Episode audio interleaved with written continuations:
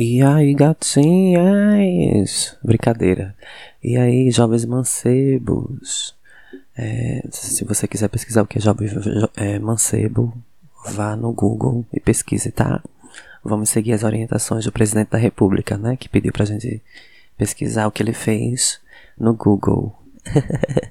Com essa piadinha que é o Brasil, né? Vamos começar nosso episódio de hoje sobre outra obra que uh, em alguns momentos leva a gente para o cômico, mas é uma obra muito densa, profunda e não sendo diferente, como eu havia falado em alguns episódios anteriores, é, o podcast ele sofreu uma mudança e ele não fala mais somente sobre livros, mas também filmes e séries.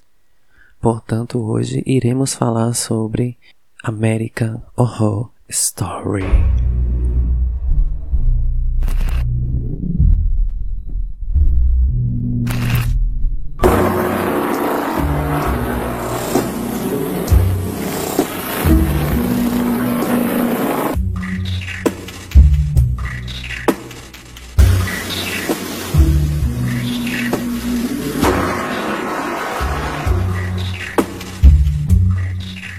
E aí, pra gente não perder tempo, né? E nem passar dos 45 dos 50 minutos de episódio, como eu havia prometido, né? Episódios menores, é, nós vamos falar sobre as 10 temporadas de American Horror Story, não as os spin-offs né, que já surgiram a partir uh, desse seriado.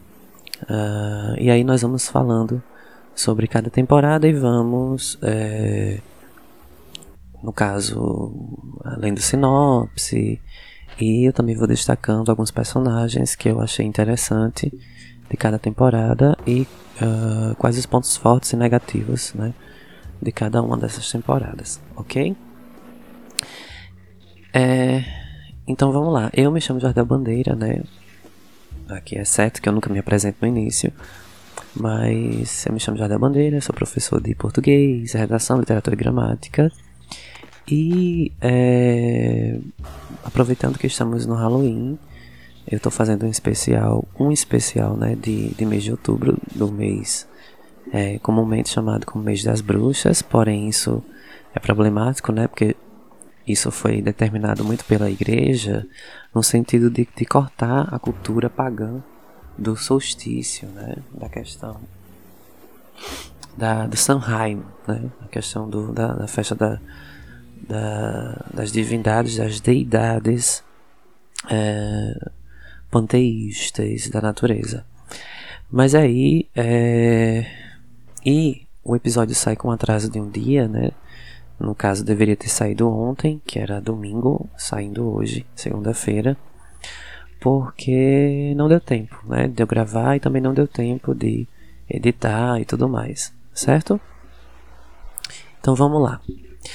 American Horror Story, né, ela começou com um grande sucesso e ela é dirigida, né, ela é criada pelo showrunner, podemos dizer assim, uh, o Ryan Muff, né, e American Horror Story, ou na tradução péssima para o português que ficou História de Horror Americana, né, é, enfim, que alguns títulos não devem ser trocados. Eu acredito que gente, eu, eu respeito muito as pessoas que trabalham com tradução, mas alguns títulos, para mim, eles não devem ser traduzidos.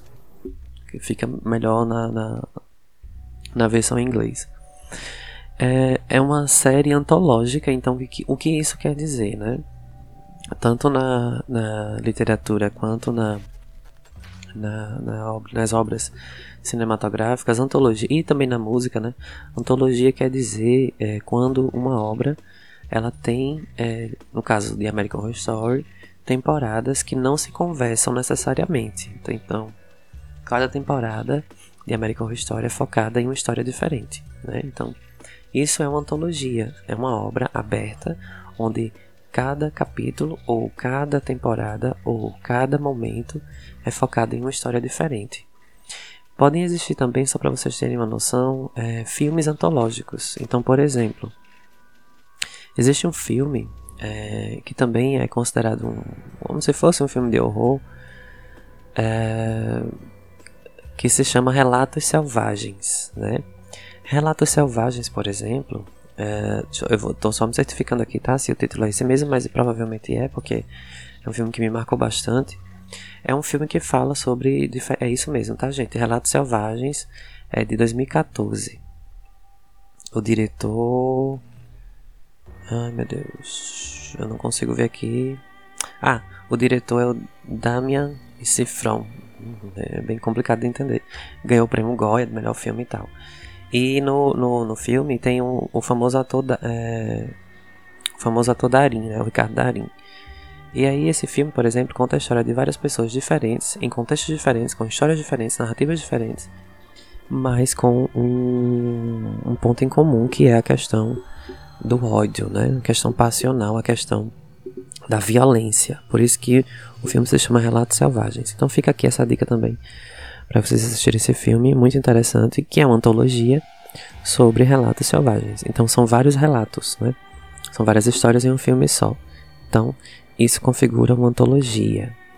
Voltando à American Horror Story, a gente tem, né, os gêneros marcados aí como sendo é, gênero de horror, suspense, drama e também slasher, né? Tem uma temporada que é focada somente, numa temporada mais, mais recente, focada no slasher, que é um tipo de subgênero do terror e do horror.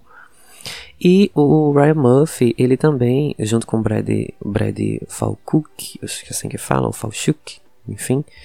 Mas o, o Ryan com o Brad, eles fazem também é, uma questão sobrenatural, né? Então, é, American Horror Story, ela é, pra mim, ótima, né? Muitas temporadas são maravilhosas, algumas nem tanto. Por exemplo, a última foi péssima para mim. Ela começou prometendo, mas não entregou quase nada. Mas a American Horror Story ela se torna especial porque ela brinca com todos os subgêneros do terror, né, do horror também. E aí a gente vê uma um talento, né, do Ryan para essas obras é, macabras, né, enfim. E Estranho saber que ele também é o, é o diretor, né, um dos showrunners do Glee, né, aquela série de aquela série musical dos anos 2000 que fez muito sucesso também. Ganhou Emmys, é, enfim, até um Grammy foi indicado pela questão dos CDs que eram lançados. Mas a gente vê aí um quê, né, do Ryan Murphy para essas histórias mais macabras, né? E aí tem uma questão bem interessante que o Ryan Murphy né? A gente não pode deixar de pontuar isso, eu sei que é um pouco panfletário. Ryan Murphy é um homossexual e aí ele foca muito suas é, personagens também nesse cunho LGBT. Então, American Horror Story, toda temporada, sempre vai ter a presença de pessoas diversas, né? Como seria, é, como deveria ser, né? As, as, as séries, os filmes, enfim desde sempre como deveria ter sido, mas a gente sabe por questões é, preconceituosas, de narrativas preconceituosas, né, misóginas, eugenistas, etc. A gente sabe que as histórias elas deixaram muito a desejar na questão da diversidade, coisa que Ryan Murphy ele coloca muito em suas séries, né? E quando eu falo diversidade, eu falo diversidade mesmo, viu? É só a gente é, pontuar a temporada que se passa ah, no circo, né? A questão circense, que é o Freak.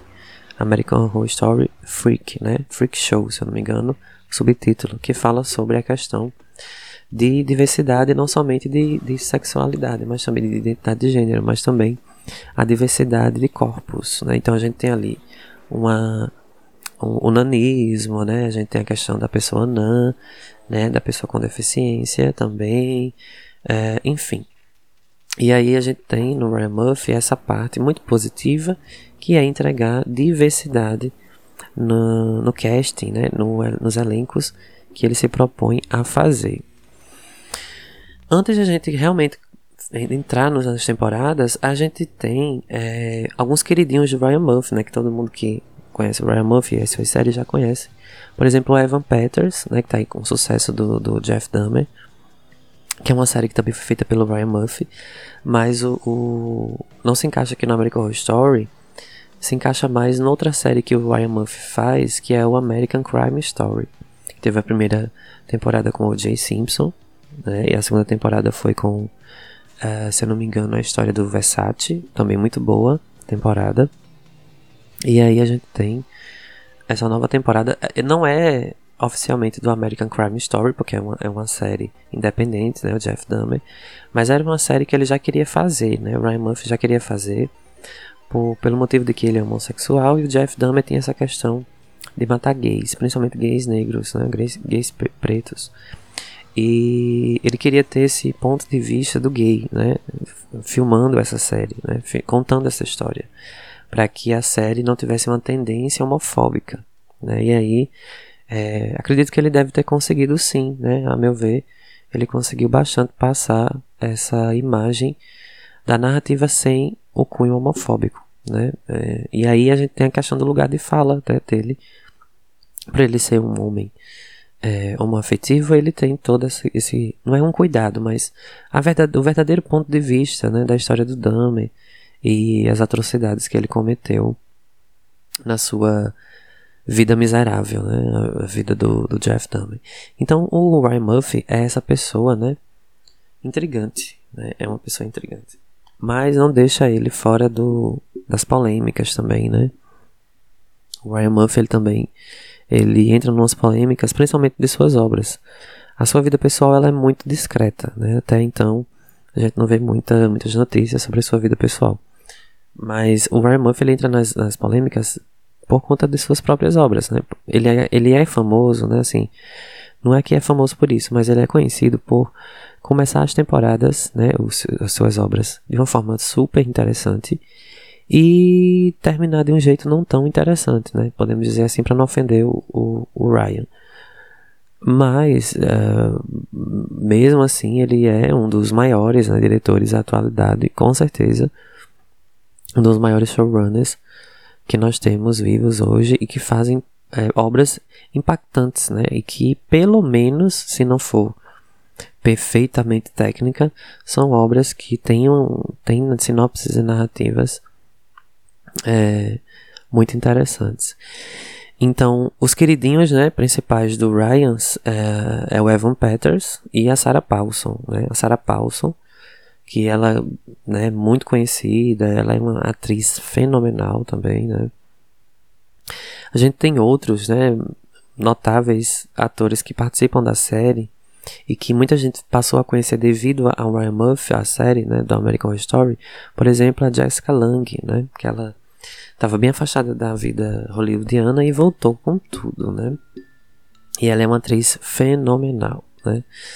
É, a escolha do casting da, das obras do Ryan sempre são é, impecáveis, né? Sem nenhum tipo de defeito ou, ou, questão a ser pontuada.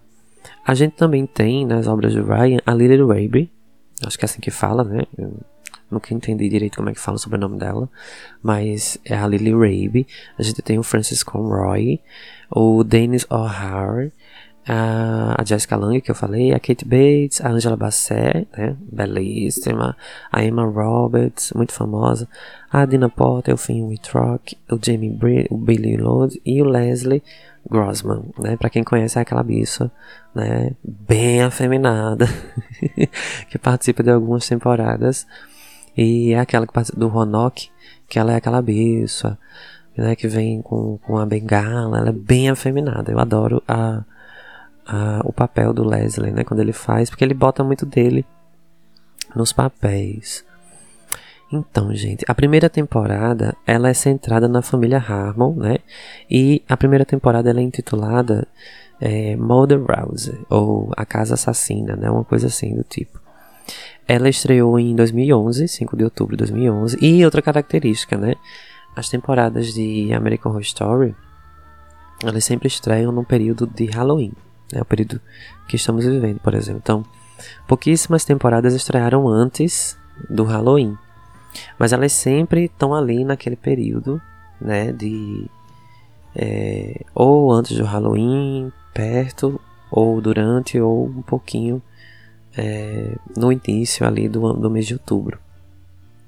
Então, só para vocês terem noção, a primeira temporada, né, A Casa Assassina, Mother House, ela teve início, em, teve início em 5 de outubro e terminou em dezembro do mesmo ano, 2011. É, Asylum, que é a segunda temporada, tem três episódios. E outra característica é que ele gosta de fazer temporadas com episódios na casa dos decimais, né? O Ryan Murphy tem essa questão, pra muita gente é um defeito, mas acredito que seja porque ele quer contar a história direitinho, né? Então a gente precisa de um tempo. É, a segunda temporada, Asylum, que, se, que é uma das. A, eu amo Asylum também. Se passa, começou em 17 de outubro, né? E foi aí, né? A, uma das que teve mais episódios, três episódios. Asylum e Coven, que é a minha temporada preferida das bruxas. Também teve três episódios. A Freak Show, que eu falei agora há pouco também, três episódios. E as outras passam uh, ah, 10 episódios, 11 episódios. Ah, que homenageou o Slash, né? Que é de 2019. Ela só teve 9 episódios, né? Eu acho que deu, deve ter dado algum problema, enfim. Mas foi a que teve menos episódios, né? A que fez homenagem ao, ao Slash. É uma ótima temporada. Eu amei muito a questão da nostalgia, né? ele sabe muito bem fazer essa questão é, da nostalgia. A gente vê aí na temporada, na, na série do Jeff Dahmer, como ele consegue é, caracterizar os personagens e nos levar para aquela, aquele, pra aquele tempo, né? Do, que ele quer nos levar. Principalmente ali anos 60, 70, 80, 90, né? O, o Ryan Murphy, ele, ele gosta muito dessas épocas, né? Claro que é, ele sabe muito bem fazer isso, por exemplo, em Asylum, né, quando ele trata lá a questão do início do século, ali na, na primeira, na Segunda Guerra Mundial, primeira e Segunda Guerra Mundial, questão do fascismo, do nazismo, né, personificado lá no médico e tal. Mas ele sempre consegue é, uma boa é, caracterização né, da ambientação e dos personagens. Então, a primeira temporada, né, ela fala de uma casa assassina é, e tem como principal tema dessa primeira temporada é a infidelidade, né? A gente tem lá a família tradicional, né? E o Ryan Murphy sempre gosta de criticar essa questão dessa família, né? Essa família bonitinha, né? Papai, mamãe, filhinhos. E aí a gente tem essa questão da infidelidade e explorando a, o perdão também, o amor também entre eles, até depois da morte, né? Gente essa questão. E aí a história ocorre em 2011, né? E aí segue o psiquiatra Ben Harmon e a sua esposa Vivian, ou Vivienne, e a filha adolescente, a Violet, né? Que aí a atriz, ela fica famosíssima, né? Enfim, o Evan Peters aparece aqui também, em algum momento da temporada. E aí eles se mudam para uma mansão restaurada e logo se encontram com os ex-residentes da casa, os Langdon, né? Tem a Constance e os dois filhos, o Tate, né, vivido pelo Evan, e a Yadin, e o desfigurado Larry Harvey. O Ben e a Vivian tentam reacender o seu relacionamento, como Violet sofrendo de depressão, encontra conforto com Tate. É, e aí o nome Tate né, faz, faz nos lembrar, e aí eu acho que não foi por acaso, a questão da Sharon Tate, né, que foi assassinada pelo, pela família do Charles Manson, né, intitulado A Seita Satânica, né, enfim do, do Charles Manson. E aí os Langdon e os Larry frequentemente influenciam a vida dos Ramon, como a família descobre que a casa é assombrada pelo santuário dos seus antigos habitantes. E aí se desenrola toda a temporada. Nessa primeira temporada eu destaco o papel, uh, todos os atores estão incríveis, mas eu destaco muito o papel do uh, do do papai, né, do, do psiquiatra, do bem o papel do ator tá muito interessante. A gente vê ali a questão toda do patriarcalismo, da questão da, do machismo, e a gente vê também a questão é, da, do sofrimento da menina, né? A filha, aquela questão do distanciamento, mesmo o pai sendo psiquiatra, a menina sofre de uma profunda, um profundo, de uma profunda depressão. E aí ela vai encontrar apoio, né? ela vai encontrar alento na figura espectral do do menino Tate, né? Do, do primeiro crush da vida dela, é, sendo um fantasma. Acho bem interessante isso. Então é isso. A primeira temporada se passa numa casa mal assombrada, né? Então é bem clichê, mas é um clichê que se quando você vai assistir você vê que o Ryan ele vai por caminhos bem diferentes do proposto em obras anteriores a essa.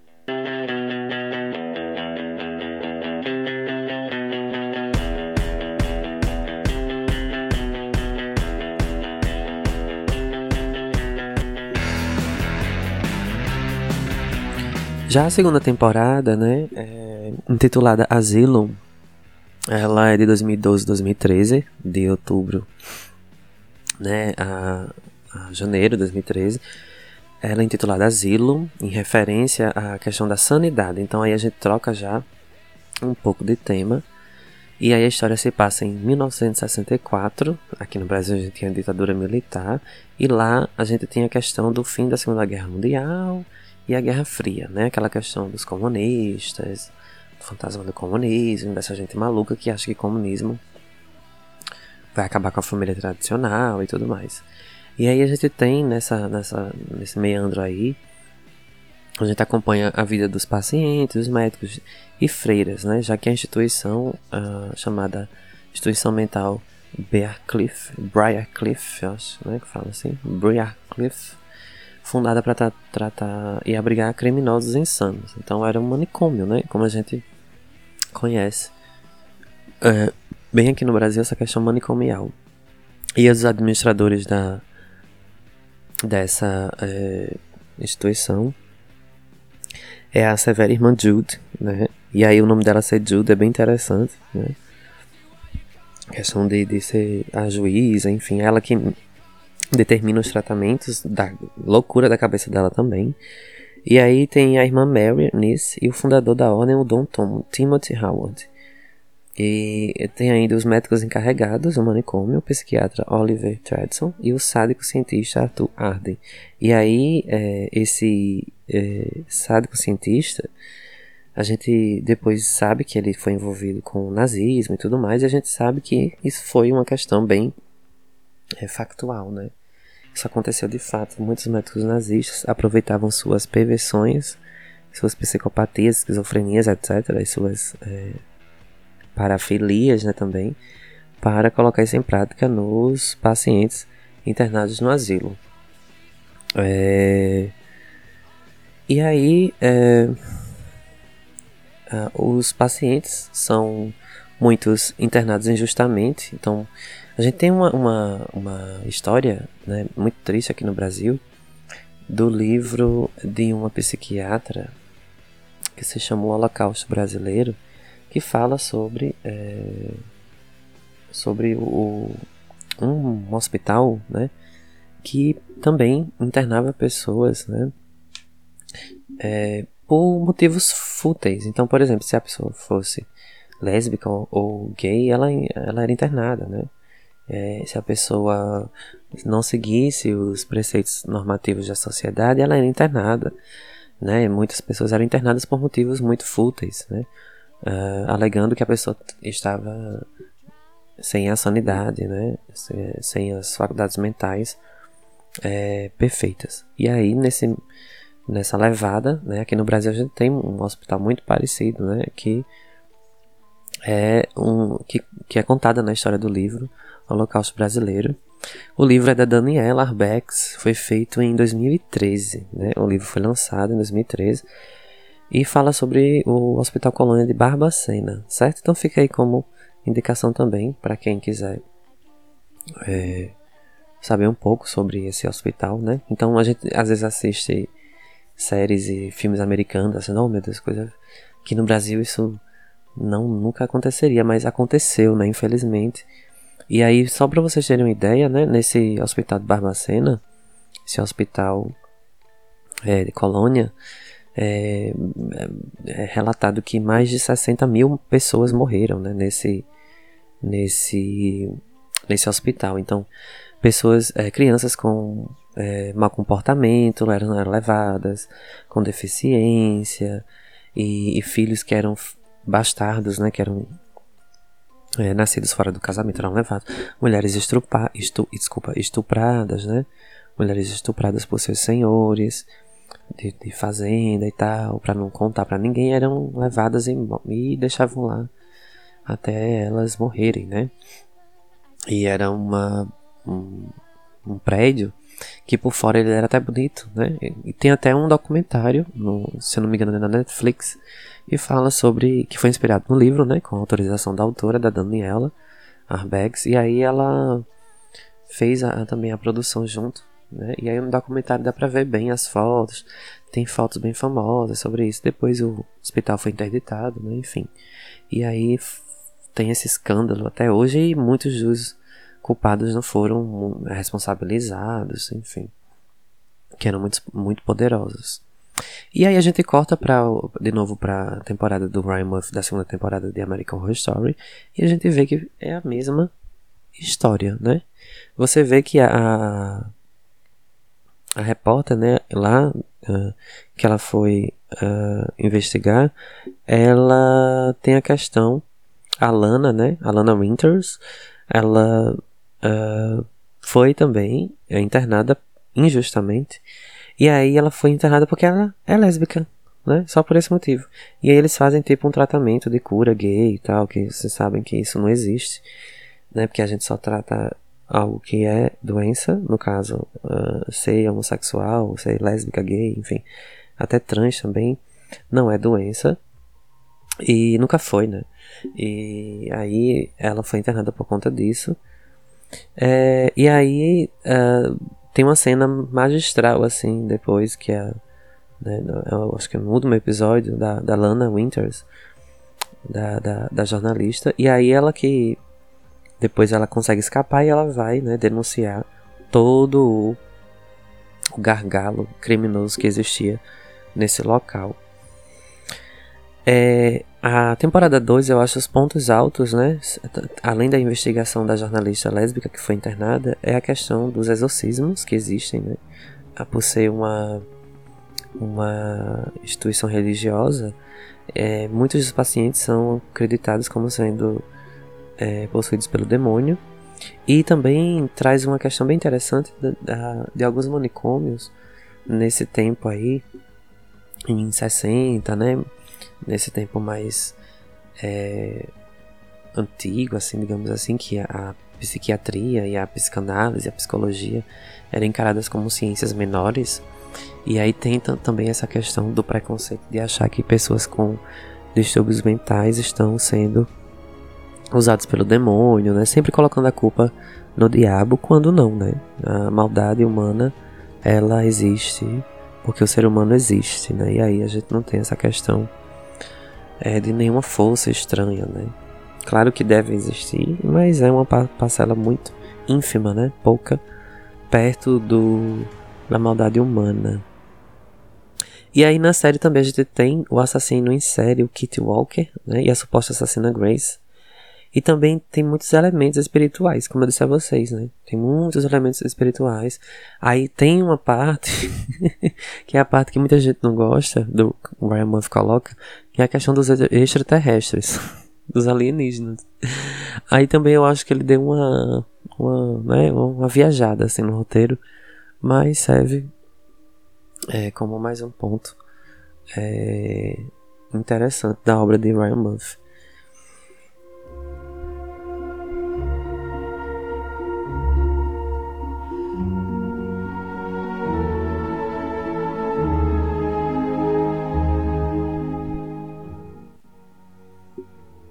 A terceira temporada, que é a minha preferida, ela tem o um subtítulo Coven, né? American Horror Story Coven, e conta a história de umas bruxas, né? Umas bruxas aí e tal. Brincadeira.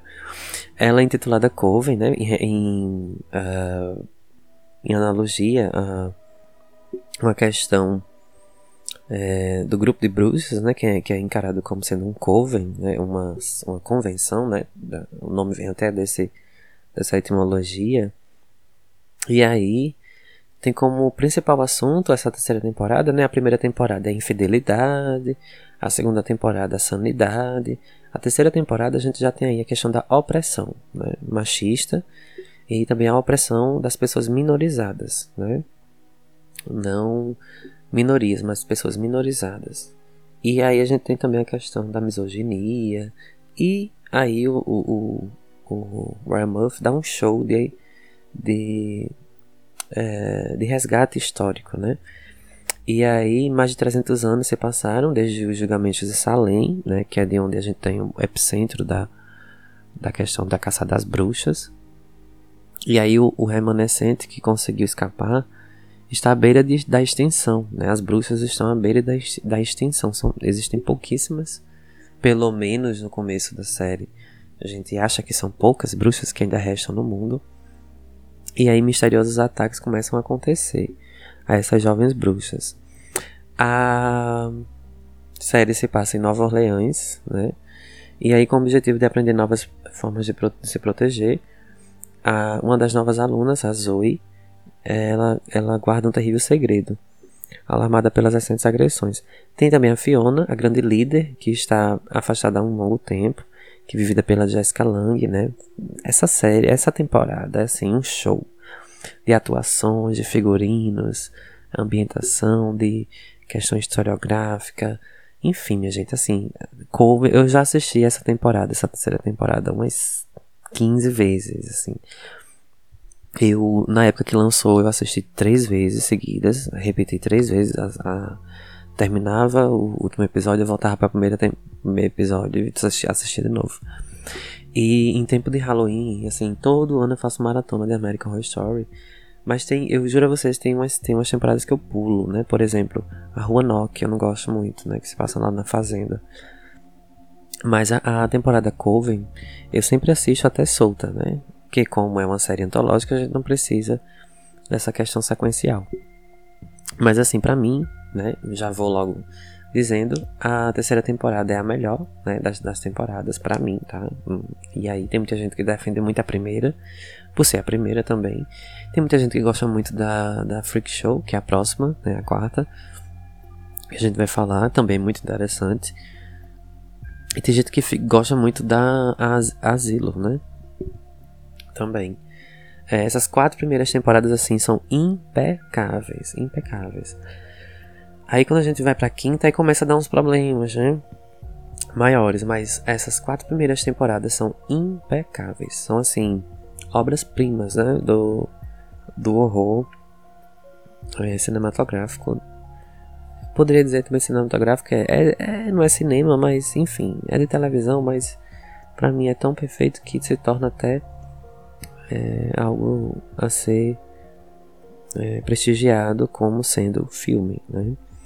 E aí a Coven, ela tem essa questão da, da Supreme, né? A Suprema Bruxa, ela vai ser é, eleita e aí a gente tem toda uma disputa. E aí para que a Suprema seja elevada ao cargo de Suprema, ela precisa passar por alguns testes. Aí é muito interessante como o Ryan Murphy faz essa questão histórica da dos rituais para poder ser eleita Suprema e aí os homens não podem ser né, no primeiro momento não podem ser os supremos porque eles não têm a questão da deidade da Hecate, né, a questão da deidade feminina criadora de tudo, né, a mãe régia.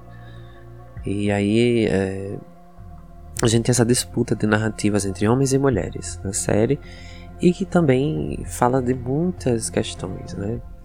Um ponto que eu destaco muito dessa temporada é a Lala Ree, né, a a mulher que fazia é, torturas com escravos. E aí a gente tem ela na série sendo é, subjugada pela, pela bruxa negra, né, lá. Bem interessante. E aí a gente tem a questão do voodoo, né? O Ryan Murphy teve esse cuidado de não falar somente dessa bruxaria, mas euro, europeia, mas também essa bruxaria é, dos elementares africanos. E aí a gente tem o voodoo, você tem questão dos zumbis, das feiticeiras, enfim.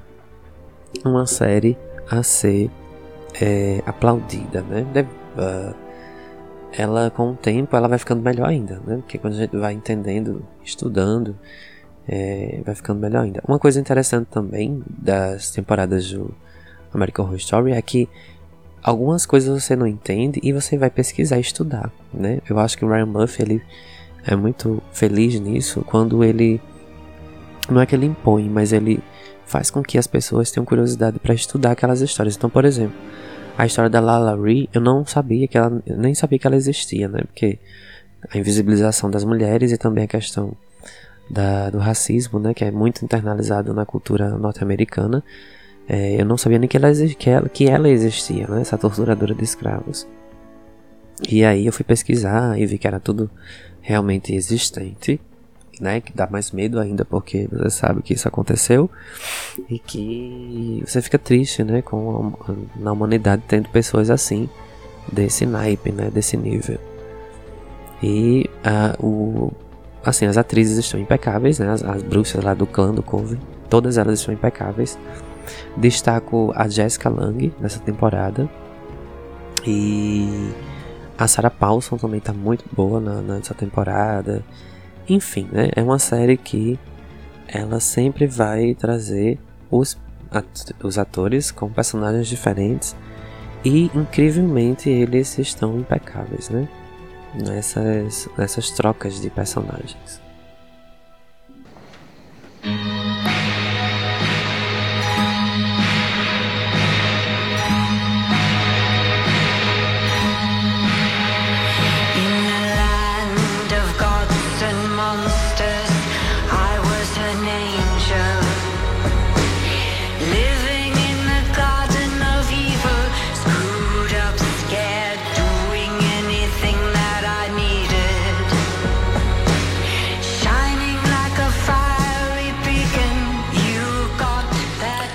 Quarta temporada, né, ela tem o subtítulo Freak Show. Ela tem ideia principal, o tema da ideia da quarta temporada é a discriminação, né? Então veja que o Ryan Murphy ele vai é, elegendo cada temporada com um tema central, né? Se na temporada anterior a gente falava sobre a opressão, né? Aqui nessa, na Freak Show, a gente fala sobre a discriminação. A série ela foi exibida entre 2014 e 2015, sempre nesse período de Halloween até Ano Novo, é, começo de janeiro do ano seguinte. E aí a gente tem a história dos acontecimentos em torno de um espetáculo de aberrações. Era muito comum, né, na virada do século, ou ali nos anos de 1950, é, enfim, ter esses circos, né, essa, essas shows circenses com pessoas que eram encaradas como pessoas uh, uh, monstruosas ou pessoas aberrações, né? E aí quando a gente vai ver mesmo, não é, não é assim, né? É uma obra que eu me identifico muito quando eu assisto essa temporada do American Horror Story é o Fantasma da Ópera, né? O, o fantasma, no Fantasma da Ópera, ele ele é um, um, um, é um fantasma, né? Que é que ele ganha personificação no corpo de um homem, de um, de um genial cientista, músico, né? cantor e, e ator, enfim, escritor, compositor. Ele tem todos os talentos em si, como essa personificação da arte, mas ele tem um rosto desfigurado, né? Ele nasceu com essa questão congênita e aí eu, eu me, remeto, me remeto muito, lembro muito do Fantasma da Ópera por essa questão da deformidade, né? A questão de, de deformar o que é formal, né? Essa questão é, preconceituosa de achar que tudo que é fora da forma não é formativo.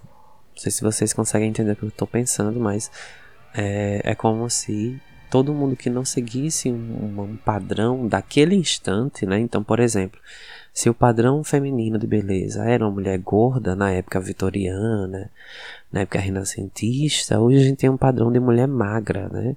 Até um tempo atrás aí. Claro que, que as Kardashians, né?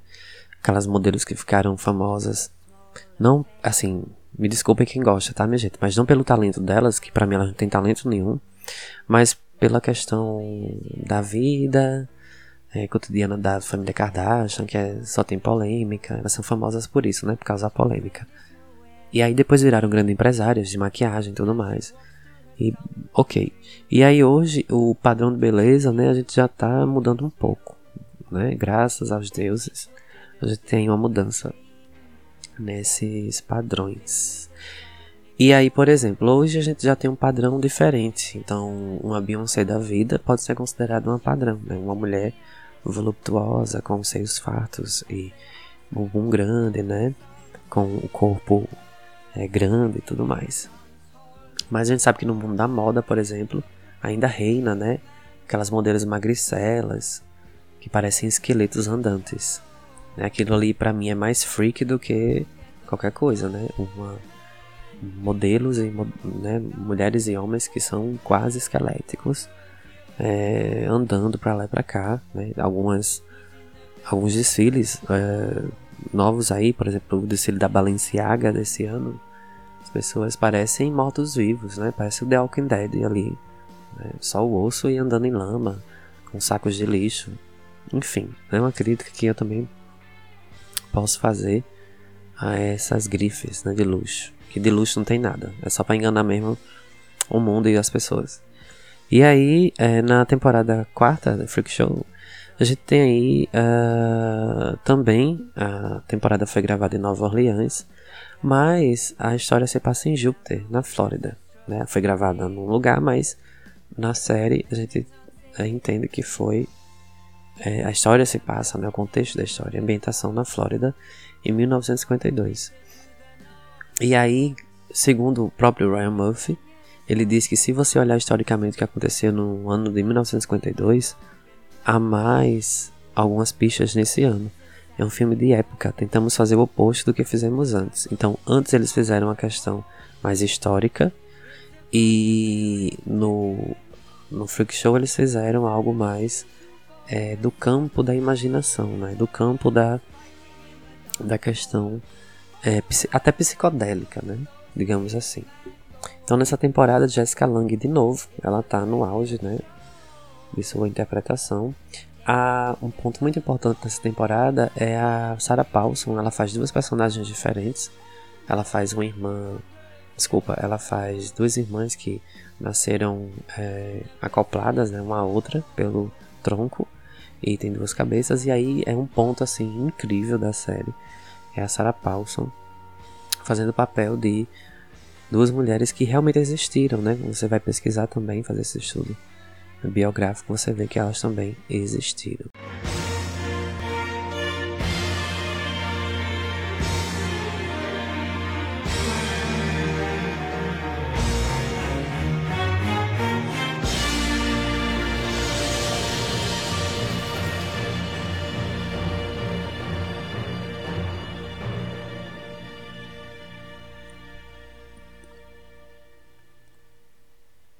Aí vamos lá, né, gente? A gente chega agora na quinta temporada. E aí, American Horror Story começa a sofrer com o tempo, né? Acredito que obras assim, é, que passam muitos anos em, em, na mídia, né? Começam a sofrer com o tempo. Então a gente tem aí a quinta temporada de Hotel, American Horror Story, Hotel. E nem a Lady Gaga conseguiu. nem a Lady Gaga conseguiu salvar muito essa temporada. Muita gente ama. Não é uma temporada ruim, mas não é igual ao nível das outras, né, das primeiras temporadas. E aí a gente tem o principal tema dessa temporada é o vício, né? Então o vício em sangue, o vício em matar, o vício em sexo, o vício em beleza, o vício nisso, em bebida, enfim. Então a gente tem aí essa questão do vício permeando o tema central dessa temporada. E aí a, a, se passa no hotel, como o subtítulo já diz, e é inspirado na história real do Hotel Cecil, que é um lugar macabro, né? Que, se você for pesquisar, esse hotel existe até hoje. E hoje ele é famoso, né? As pessoas é, compram diárias lá para poder viver aquele ambiente macabro. E ele é conhecido por, dentro dele, né, ter tido muitos assassinatos e muitos suicídios, né? E aí, no, na série, o hotel se chama Hotel Cortez, né? Eles tiveram um certo cuidado para é, colocar um nome Cortez. Cortez, né? A questão do corte, né? Do, do, essa questão mais de lembrar a questão do corte. E aí, é, tem essa brincadeira com a questão do corte. É, o detetive John Lowe investiga uma série de crimes que levam ao hotel, a esse hotel, e aí ele encontra seu filho, lá que estava desaparecido há muitos anos. O hotel é ambientado por fantasmas e funcionários que ali vivem, dentre eles estão Iris e Liz Taylor, as recepcionistas do hotel, Donovan, filho de Iris, e Sally, uma viciada em drogas que morreu na década de 1990 e anda livremente pelo hotel, né, como fantasma. A proprietária é a condessa, que é uma vampira que faz de tudo para manter seus, seu status e seus filhos, além de precisar matar sua sede de sangue. A Gaga, né, a Lady Gaga faz esse papel aí da condessa, que ela é uma vampira. Esse papel da, da, da Gaga se chama Condessa não por acaso. A gente tem aí uma história muito macabra de uma serial killer, que é a história da Condessa de Sangue, né? É uma história bem antiga de uma, de uma monarca, que ela realmente existiu. Eu não sei direito aqui os dados de quando, mas se vocês quiserem escutar mais sobre ela, tem um episódio do Modus Operandi, que é um podcast de true crime, né, de crimes reais, que conta um pouco da história ridícula, né? E macabra dessa condessa. E aí ela virou uma lenda, né? Na, na cultura pop e no imaginário coletivo, né? Da, da dessas temáticas de, de serial killers, né? A condessa. E aí a condessa do hotel se chama Condessa não por acaso, né? Inspirado nessa personagem infame da vida real que o mundo teve o desprazer de ter. E aí, é, o ponto alto da série, para mim, a Lady Gaga chamou muita atenção, mas ela ainda estava ali no seu início de atuação, né? Ela tinha feito pouquíssimas é, questões na atuação. Ela ainda nem, acho que nem sonhava ainda com Bond's Way, enfim, com o A Casa Gucci, né? Que foram filmes que ela chamou muita atenção por sua atuação a Gaga, a Lady Gaga, né? Ela, ela tá bem em seu papel, ela faz bem, mas nada que seja tão extraordinário. Quem chama mais atenção, né? É, o, é a recepcionista, né? A recepcionista, que é um recepcionista, um homem gay, é vivido pelo ator lá na, na, na série. E ele tem uma questão não binária, né? Ali ele tá impecável, ele faz o, o ou como se fosse o mestre ali de tudo, né? Ele conhece todo o, o, o funcionamento do hotel e as cenas de, de sexo e de cenas eróticas dessa temporada são as melhores para mim, né? É, sim, são bem feitas, são poéticas, né? Não é nada, é, não chega a ser vulgar, nem muito pornográfico, mas são as cenas mais interessantes. Nessa temporada também vale salientar que é, ela volta um pouco aos primórdios da, da, da, série, que é a questão de se passar num ambiente só, como lá a primeira da Casa Mal Assombrada. E a gente tem um hotel que é muito chique, mas também muito macabro. E aí a gente faz lembrar também do Iluminado, né? Do, do Kubrick e da obra também literária do Stephen King. Essa questão de ter um local que ele abriga várias pessoas perturbadas, mesmo que elas não estejam vivas, mas que ali tem uma relação entre elas. Né? Então, a quinta temporada ela é boa, né? mas a gente tem aí uma decaída na da mão do Ryan Murphy, né? na minha singela e mera opinião como espectador e fã das séries da, da antologia American Horror Story.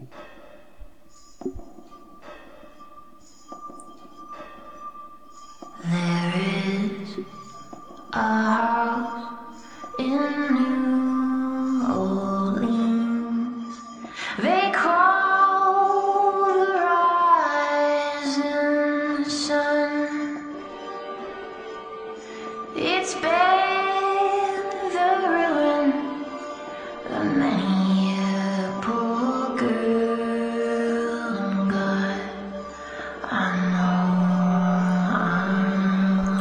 Minha gente, e aí? Já tá quase terminando, né? O nosso episódio de hoje. A gente vai falar só um pouquinho sobre a sexta temporada, que é a Rua Nock, que é a que eu menos gosto, né? É, enfim, eu assisti, entendi tudo e tudo mais, mas é a que eu menos gosto. Eu achei mal montada essa temporada. Ela foi exibida em 2016, a Roanoke. É, ela é intitulada American Horror Story Roanoke e conta o principal tema dela é a exploração e a exploração do solo, das pessoas, enfim. E gira em torno de três partes. A primeira parte é dividida entre o episódio 1 ao 5, que fala sobre os acontecimentos retratados por Shelby Miller, Matt Miller e Lee Harris. Harris, desculpa, Lee Harris, interpretados pelos atores Audrey Tyndall, Dominic Banks e Monet Tumushilimi. A segunda parte, né, como se fosse um ato 2, se divide entre os episódios 6 ao 9. 6 ao 9. E aí tem a renovação, uh, com a renovação, Shelby, Matt, lá, mesmos atores, né, voltam à casa onde moravam e gravaram. E Uh, só que todos da produção morrem, né? sobrevivendo somente um. A terceira parte aborda o que ocorreu depois dos acontecimentos da segunda temporada, como se fosse é, a sexta temporada do American Horror Story é como se a gente tivesse dentro da temporada três temporadas, né, da série. E aí ocorre que eles vão contando é, o que aconteceu com os sobreviventes de Roanoke. É, um, é uma premissa interessante, né? Você querer fazer uma metalinguagem querer fazer uma metalinguagem com as séries. E assim, minha gente, é, eu, eu, falo, eu critico um pouco essa temporada e um pouco do Murphy, mas eu aplaudo também, né? Porque é, uma, é um diretor né, que ele, um criador, um diretor que ele homenageia, né, o terror e o horror, né? Enfim. E uh, para quem é fã de terror sabe que a gente sofre muito com as produções mal feitas, né? E mesmo assim, a Roanoke não é que é uma temporada péssima, mas comparada né, às temporadas anteriores, é uma temporada muito interessante, né? Muito interessante do ponto de vista da metalinguagem, né? Da metalinguagem, ela é muito interessante. É, a personagem que se destaca para mim aqui é a personagem vivida pela por, pela atriz, né, mais velha da, da produção, que ela faz a, a Lala Ree lá na temporada do Coven. Esqueci agora o nome da atriz. É, e aí ela dá um show aqui nessa temporada. Enfim, né, a gente tem aí uma temporada a ser vista com olhos é, caridosos, digamos assim. Mas não deixa de ser também uma temporada bem interessante.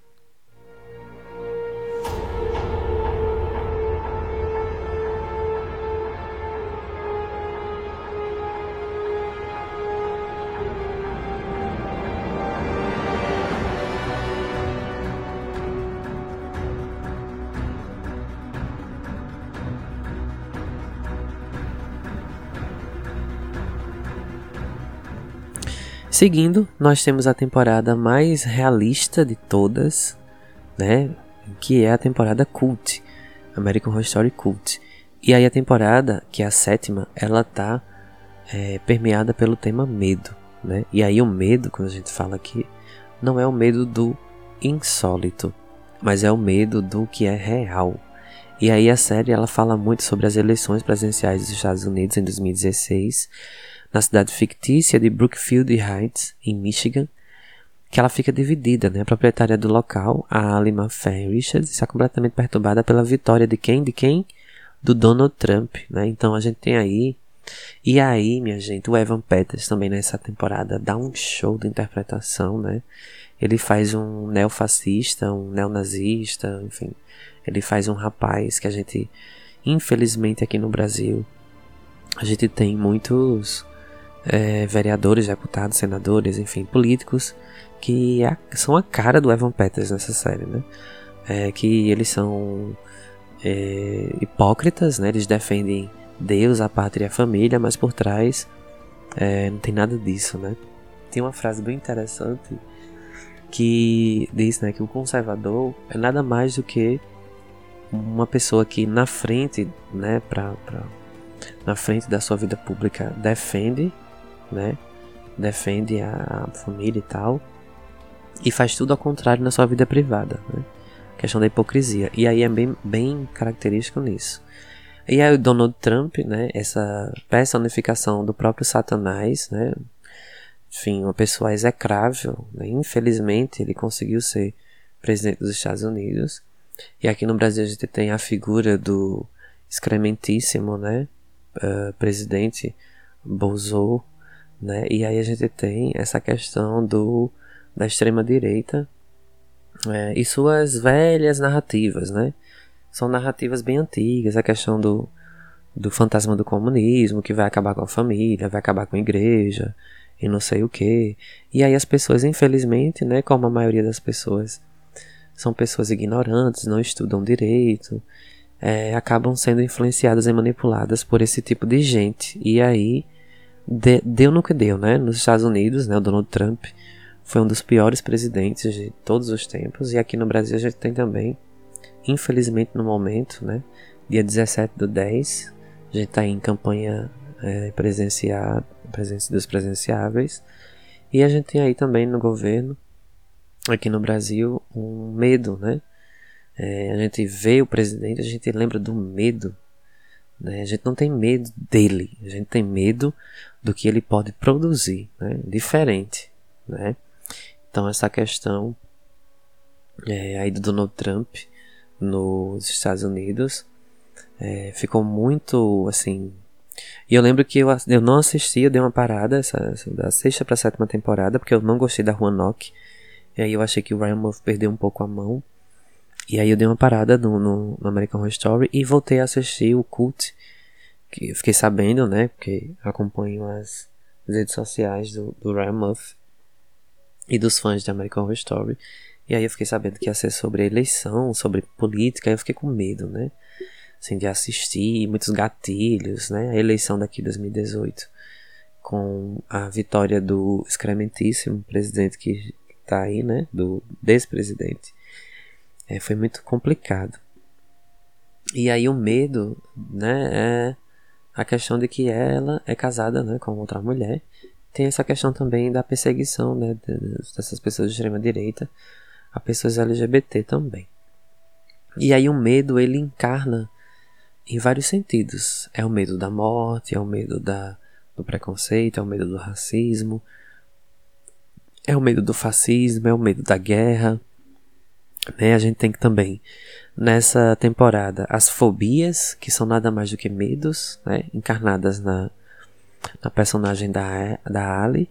A gente tem a courof courofobia, né, que é o medo de palhaços, a hemofobia, a tripofobia, que se intensificam com os recentes acontecimentos. Aí ela tenta, né, pela ajuda de sua esposa, Eve, e do seu psiquiatra, Rudy, curar suas fobias. Um dos residentes de Brooklyn, Brooklyn Heights é o sociopata chamado Kai, que é esse menino que eu falei para vocês, né? Que é esse político de extrema direita que ele vai ascendendo ao poder é, numa é, numa alusão ao Hitler, né? questão de ele vai lá na frente e diz que defende a família e as pessoas que se identificam com essa loucura o elegem e aí ele vai tendo né, o poder aumentado aí e aí ele fica inspirado pelo, pela vitória do Trump e forma um culto, né, para conseguir realizar suas ideologias. E aí contando com a ajuda de seus seguidores, entre eles sua irmã, a Winter, e os vizinhos Harrison e Mildon, Miadon, além do detetive Jack Samuels e além da repórter Beverly Hope. E aí a gente tem essa temporada que, diferente de todas as outras anteriores, são, é uma temporada que fala de um medo muito real, uma narrativa. Inclusive tem a questão do Trump, né? Ele, o Ryan Murphy, né, por questões óbvias, ele coloca o Donald Trump como sendo essa alegoria do próprio anticristo, né, do Satanás personificado, né, do Lúcifer personificado, né? E a gente tem também essa questão dos incels, né, que é, são esse grupo, são os, os, os skinheads, né, os fascistas e neonazistas, que são esses grupos de, de jovens e senhores de idade que acham que o mundo tem que ser governado do jeito que eles dizem, né, do jeito que eles querem, o mundo tem que ser governado, né, através dessa hipocrisia que existe nesse, nesse lema, né, da extrema direita, que é essa questão de defender defender pautas que nem eles conseguem é, viver, fazer e respeitar, né? E aí a sétima temporada é perturbadora por conta disso. E muita gente pula essa temporada, né? Porque muita gente tem um gatilho da corofobia, questão do medo do palhaços. E casou também que na época a gente teve um crescimento muito de ataques de palhaços, né, da, pelas ruas, né, de pessoas só brincando e tal. Em alguns é, relatos a gente tem acontecimentos reais, né, que provocou mortes. E aí o Brian Murphy ele é atento né, às atualidades, ele faz essa temporada terrorífica.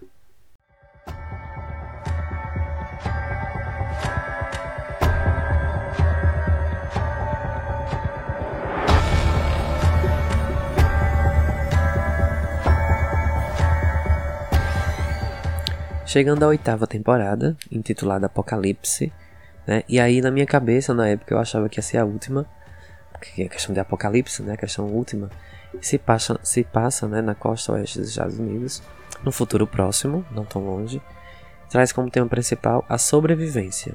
Né? Se na temporada anterior era o medo do real, aqui a gente tem a sobrevivência, né? E aí a gente tem uma volta de vários personagens do Coven, de vários outros momentos e a gente tem aí a história do anticristo. Né?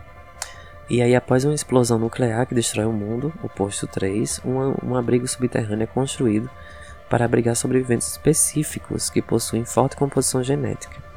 A gente tem a, o Elimina Venable, o Mirror comandando o abrigo, causando tortura àqueles que residem lá. As pessoas no local são o cabeleireiro Gallant, sua avó, aí Eve, a bilionária Coco Pierre, e sua assistente, a Mallory, assim como as novas adições, o Timothy Campbell e Emily, que enfrentam a ira das duas mulheres.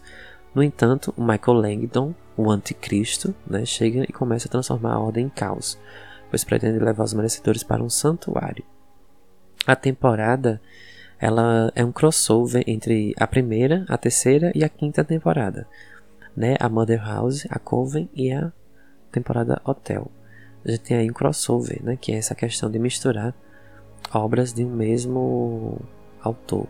E aí o Warren Murphy ele mistura na Apocalipse essas quatro temporadas, né? A Apocalipse com a primeira, a terceira e a quinta temporada. E aí eu destaco muito a questão das bruxas, né? A questão das bruxas porque o, o Michael Langdon, que é o anticristo, ele quer ser o bruxo supremo, né? Digamos assim, ele quer ser o supreme da, das bruxas. E aí as bruxas fazem todo esse complô para que ele não seja é, colocado como é, o bruxo o bruxo que tem um poder supremo, né, digamos assim. E é bem interessante. A temporada ela não é tão revolucionária, né, quanto as primeiras, mas ela traz essa, essa volta do, do Ryan Murphy para o fantástico, né, a questão da, do fantástico, do sobrenatural na série. O personagem principal, assim, o, o anticristo, o menino que faz o Michael Langdon, muito bonito, né? Um, um loiro muito bonito, chama, chama muita atenção. Ele tá muito bom na série, né?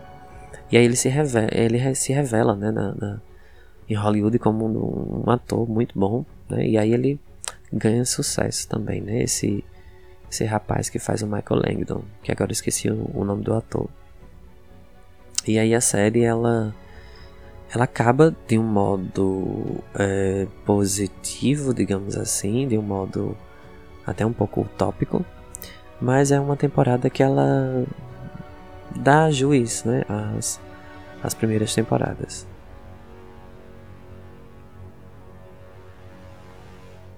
Chegando à nona temporada né, de 2019, 1984, a gente tem aí o subtítulo, né? 1984. A gente tem aí o, a ambientação em Los Angeles e ela é focada no slasher, né? É uma homenagem do Ryan Murphy a esses filmes antigos de slasher, como por exemplo Acampamento Sangrento, é, é, o, né, a questão de, de daquelas a cabana, a morte do demônio, essas histórias de, de narrativas de terror que levam jovens é, com os hormônios à flor da pele, que fazem muito sexo, para cabanas e florestas, e lá eles morrem esfaqueados, e enfim. E a gente tem essa homenagem a esse subgênero de terror, feito de uma forma muito, muito interessante, né? O Ryan Murphy consegue nos catapultar, nos levar para esse momento da história da, dos filmes né, antigos de terror. E aí a gente tem a, a história dos amigos Brooke, Montana Xavier, Chet e Ray, que participavam de uma academia de dança de aeróbica, que também na época era muito famoso pela Jenny Fonda, né, e tal. E aí vão trabalhar como monitores do acampamento Redwood, o local mais frequentado por jovens nas férias de verão, que porém, né, porém, eles não esperavam que o jardineiro seria um serial killer, que é o Benjamin Richard, conhecido como Sr. Jingles, que fez o maior massacre de verão no local na década de 70. E acaba escapando do sanatório e retorna ao acampamento em busca de vingança. Então a gente tem aí uma uma, uma reincidência né, do, do, do, Mr., do senhor Jingles. Né? E aí ele se chama Jingles porque na série a gente vê que ele é, anda com alguns apetrechos no corpo, né, grudados ao corpo, é a roupa dele que é, lembra um pouco a, o tilintar do, das músicas natalinas, né? A gente tem essa questão do, da música e tal, do tilintar. Então ele sempre é, se coloca né, na cena com essa, esse medo. Né? Então, o tema central dessa nona, nona temporada é slasher, né? é homenagem ao slasher. E a gente tem uma metalinguagem muito interessante nessa temporada. Né? O ponto alto dessa temporada é, não é nenhum ator para mim. Acho que nenhum ator se destaca tanto, né? Todos estão ali em igual, em pé de igualdade ali na atuação mas é realmente a própria temática, né? a, a nostalgia, as roupas, a maquiagem, os cabelos, os sapatos, é, tudo na série, a questão da, do, do, visual impacta mais, né? A questão do visual. Além de que a questão do, do serial killer, né? Ele é grande, ele é alto, né? Fazendo homenagem também ao Jason esses é, personagens de slasher que são grandes e são quase indefensáveis, né? São, são assassinos que não tem escapatória. Se você passar no caminho dele, é certo de que você irá morrer, né? De uma forma bem bruta e violenta.